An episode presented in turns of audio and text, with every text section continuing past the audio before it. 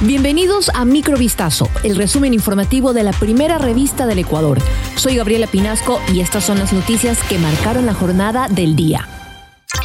El juicio va, dice un escueto comunicado firmado por representantes de cuatro movimientos políticos y el presidente de la Asamblea, Virgilio Saquicela, con lo que confirman que a mediados de marzo presentarán el juicio político en contra del presidente Guillermo Lazo.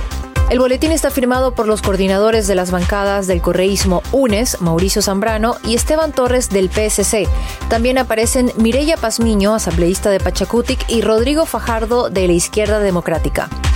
Este grupo de parlamentarios señalan que el juicio sigue en firme y será presentado a mediados de marzo. El comunicado culmina con el mensaje, el Ecuador se merece la verdad, sin injusticia, complicidad o impunidad. La madrugada del pasado jueves, la Policía Nacional capturó a 13 personas involucradas en varios delitos como extorsión bajo la modalidad de vacunas en Quito. Sin embargo, dos jueces otorgaron medidas cautelares a favor de los acusados y los liberaron, según informó la institución. La disposición del tribunal habría sido que los sospechosos se presenten ante el juzgado y prohibición de ausentarse del país. Ante esto, la Policía Nacional rechazó esta decisión judicial y reclamó que se ejecute un trabajo mancomunado entre las instituciones del Estado para luchar contra la delincuencia. Los acusados serían parte de una organización delictiva dedicada a la tenencia y porte de armas de fuego, secuestro y extorsión en la modalidad vacunas en la capital ecuatoriana.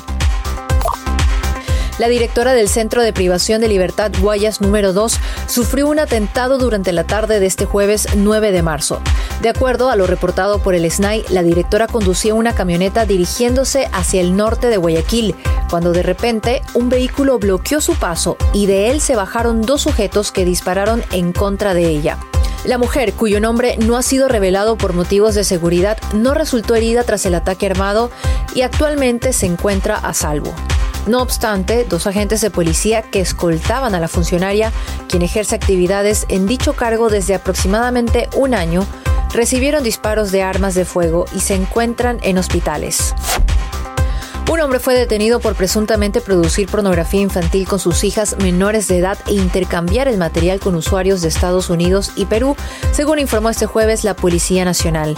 La detención se realizó en horas de la madrugada en Quito, en un operativo en el sector Colinas del Norte, que permitió también rescatar a las dos menores de 10 y 17 años. La Unidad Nacional de Ciberdelito de la Policía ubicó a esta persona de 48 años tras realizar un análisis técnico en Internet con el apoyo del Departamento de Seguridad de Estados Unidos. Xi Jinping obtuvo el viernes un histórico tercer mandato como presidente de China tras una votación formal del órgano legislativo del país que ratifica su condición de líder más poderoso en décadas. El resultado de la votación de los diputados fue inapelable, 2.952 votos a favor, cero en contra y ninguna abstención.